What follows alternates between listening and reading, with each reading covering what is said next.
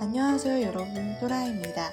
今天我们要学习的语法是으러갔다으러오다，表示动作的目的，用在动词词干后，相当于汉语去做什么，来做什么。我们看一下例句：来吃饭后甜点了。 후식을먹으러왔습니다。후식을먹으러왔습니다。去机场做什么？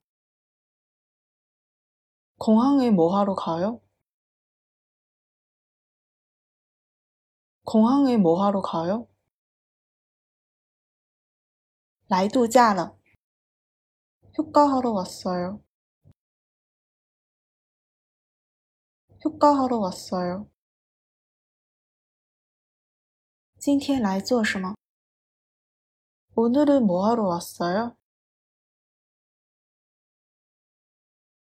오늘은뭐하러왔어요？ 在新浪微博公众号“喜马拉雅”搜索“刀扎固”就可以找到我了。